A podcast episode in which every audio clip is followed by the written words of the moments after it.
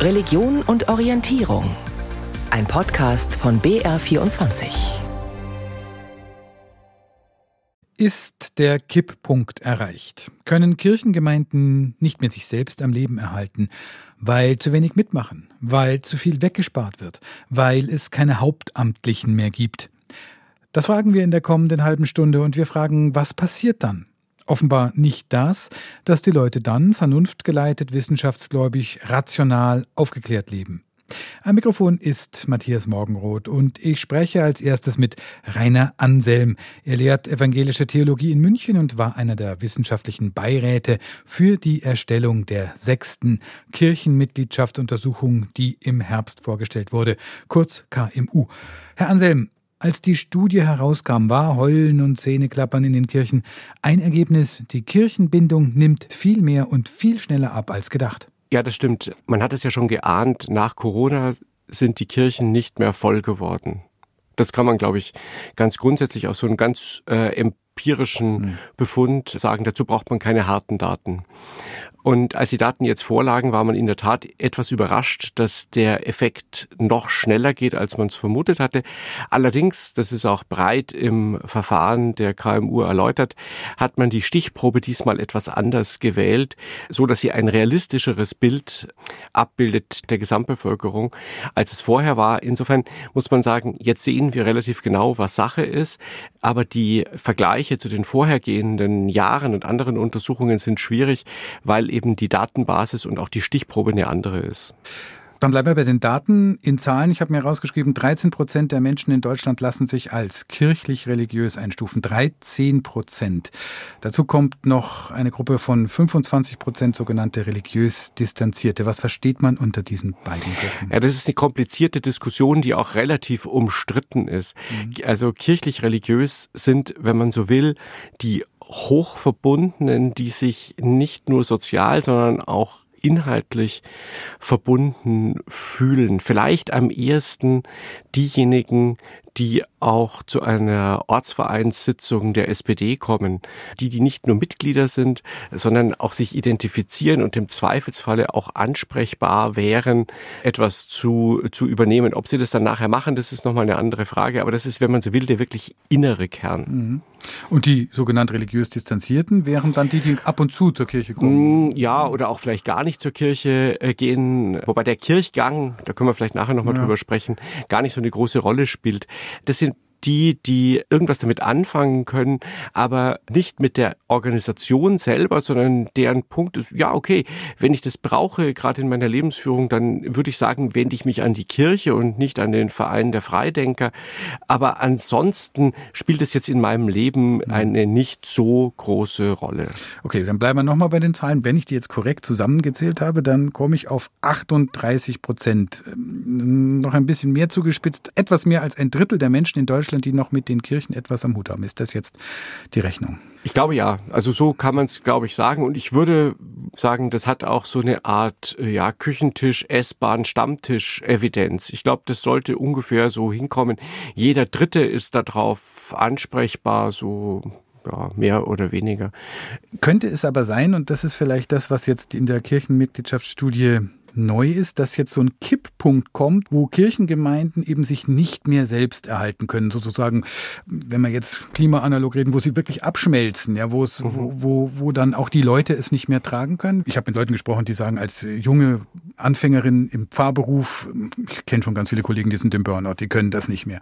Ich habe Leute gehört, die als Ehrenamtliche sagen, nee, wir können das nicht mehr stemmen. Also kommt der Abschmelzpunkt jetzt? Prognosen sind schwierig, aber ich denke, wir sind tatsächlich an einer, einem kritischen Punkt. Wir wir wissen sehr genau, dass wir die Art der Flächenpräsenz der Kirche, wie wir sie noch kennen und in der auch die meisten, die hochverbunden sind, die sich als kirchlich religiös bezeichnen, aufgewachsen sind, dass wir die so nicht auf Dauer stellen können. Aber wir haben noch keine richtige Idee, wie es ausschauen könnte, eine Neuaufstellung zu machen, wo wir auch Dinge weglassen können, wo wir uns auch vielleicht stark ändern müssen. Ein viel diskutierter Punkt in dieser Kirchenmitgliedschaftsuntersuchung war, da steht sinngemäß, Religion ist möglicherweise doch gar keine Konstante im Leben. Die kann auch einfach aus Gesellschaften verschwinden. Darüber will ich gleich gerne nochmal reden.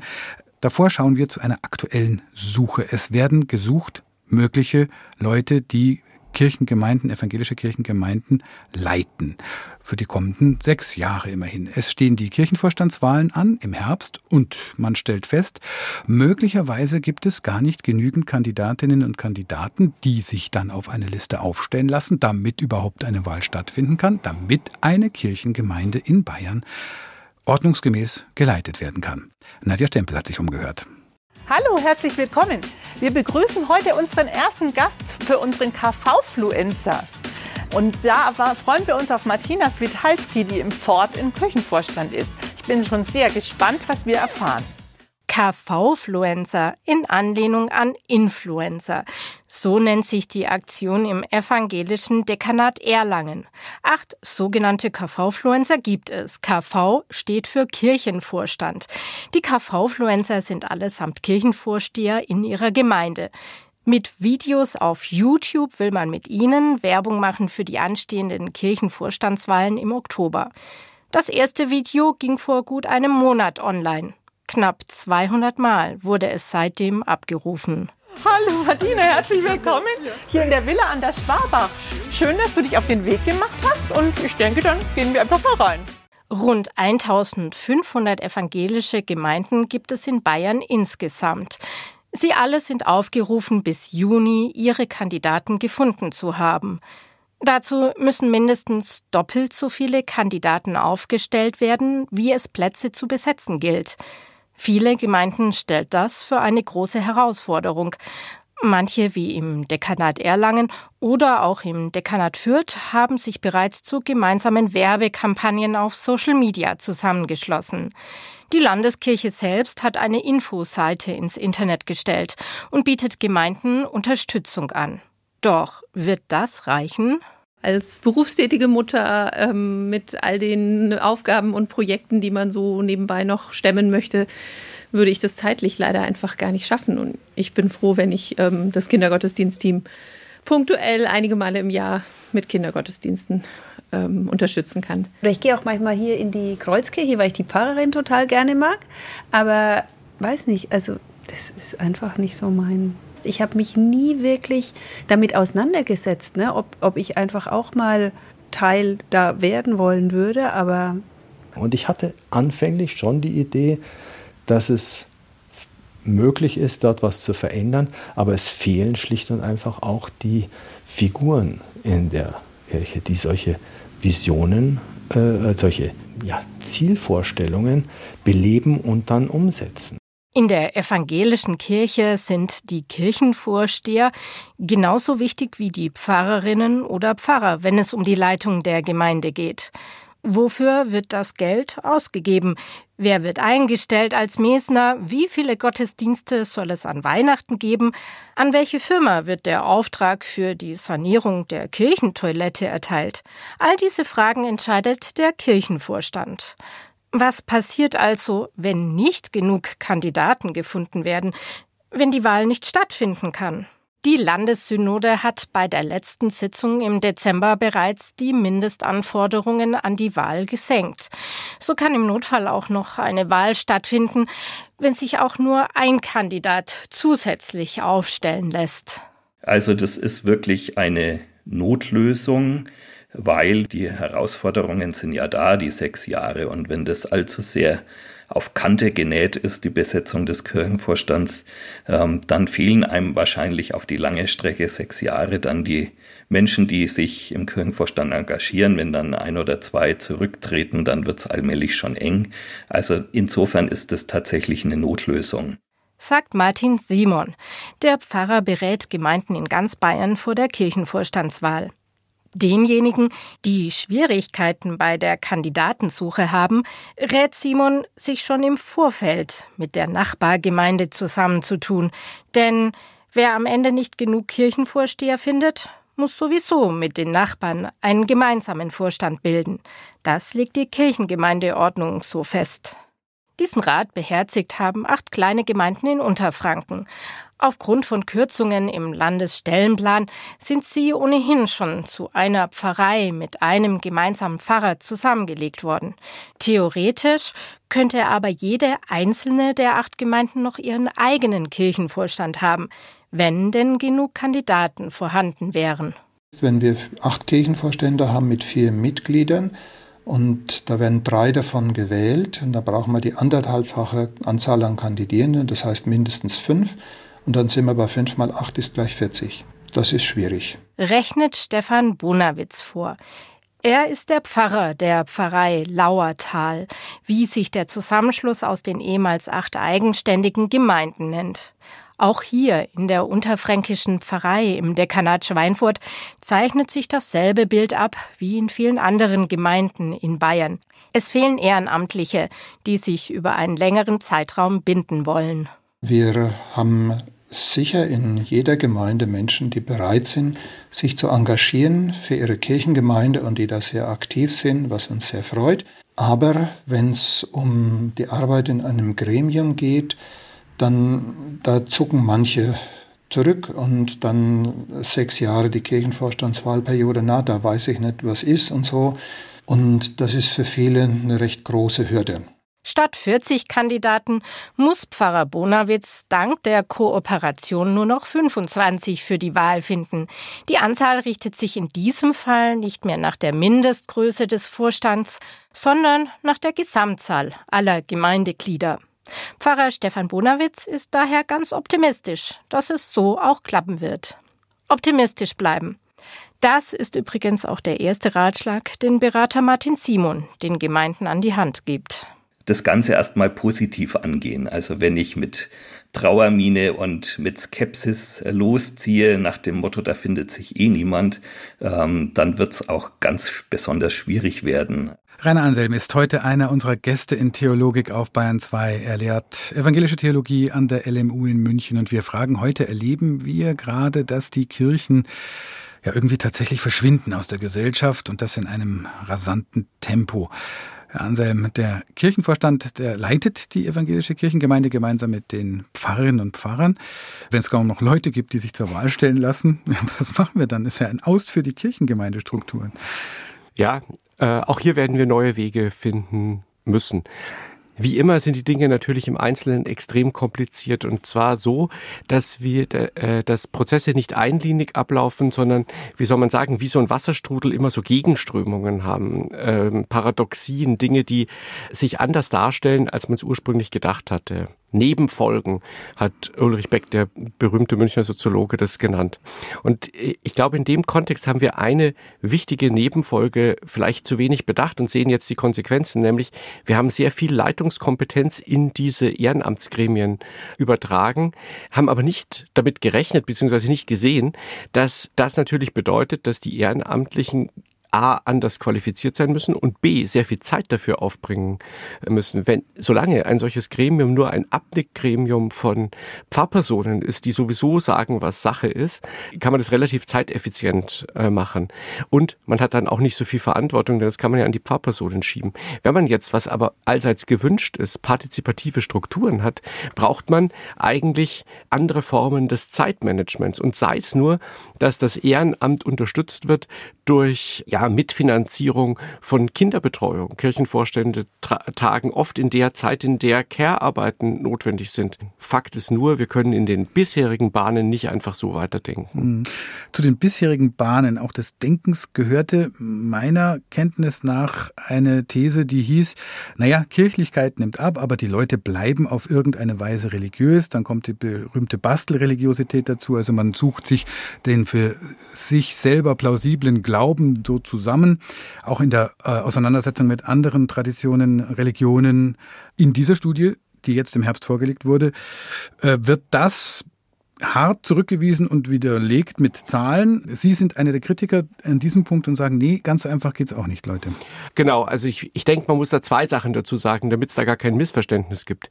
Der Gedanke, dass Menschen, die aus der Kirche austreten, irgendwo clandestin Christinnen und Christen sind und nur darauf warten, dass sie angesprochen werden und die richtige, bei der richtigen Gelegenheit sozusagen als Kirchenvorstände wachgeküsst werden, das ist vollkommener Unfug.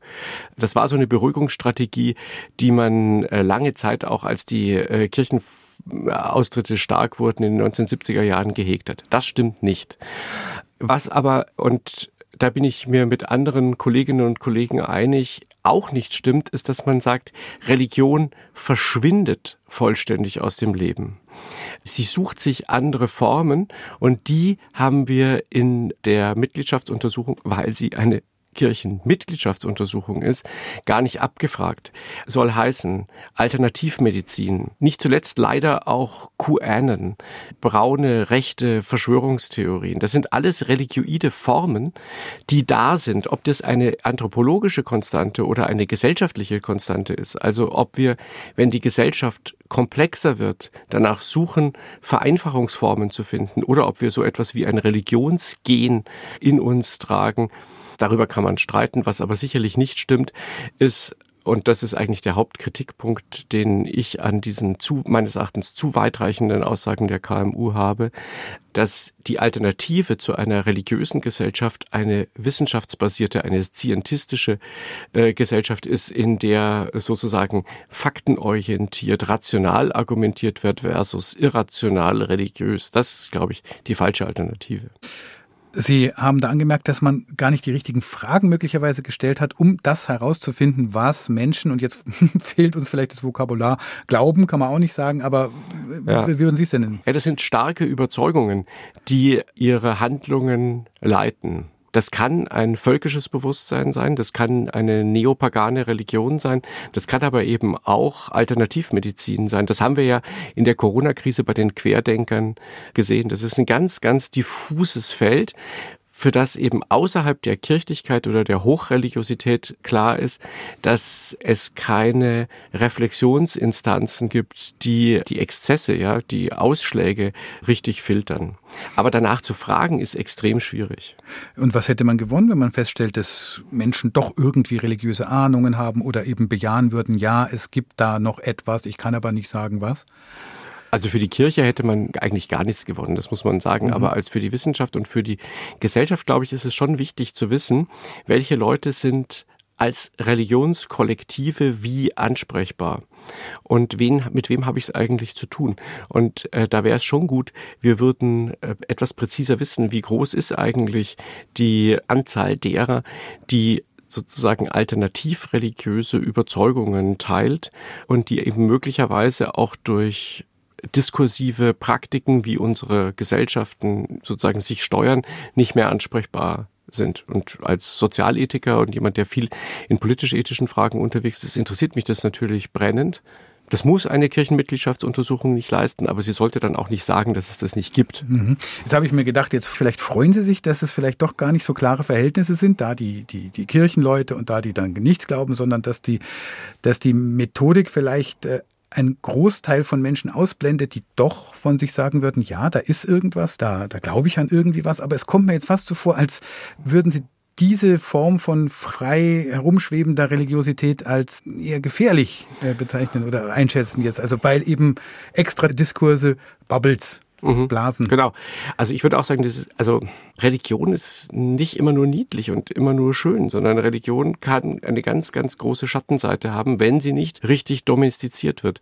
Da genauer hinzuschauen, präziser Bescheid zu wissen, ist wissenschaftlich interessant und politisch und gesellschaftlich unbedingt notwendig. Und meine Sorge ist ein bisschen, dass wir sagen, also die Menschen sind nicht mehr kirchlich religiös, sie sind einfach dann nur normal und dann sehen wir nicht, wie die sich in einer anderen Weise religiös, überzeugungsbasiert, ideologisch ähm, zusammenrotten und auch radikalisieren. Was bedeutet das jetzt für die Kirchen? Sie haben es vorhin schon angedeutet, eher wenig, aber äh, irgendwie also eher, ist ja auch nicht nur eine eigene Blase und Gruppe oder vielleicht genau, doch. Also eher wenig im Blick auf die Frage, kann ich Leute wieder zu Kirchensteuerzahlern machen. Also sagen wir es mal so relativ banal und ganz schlicht.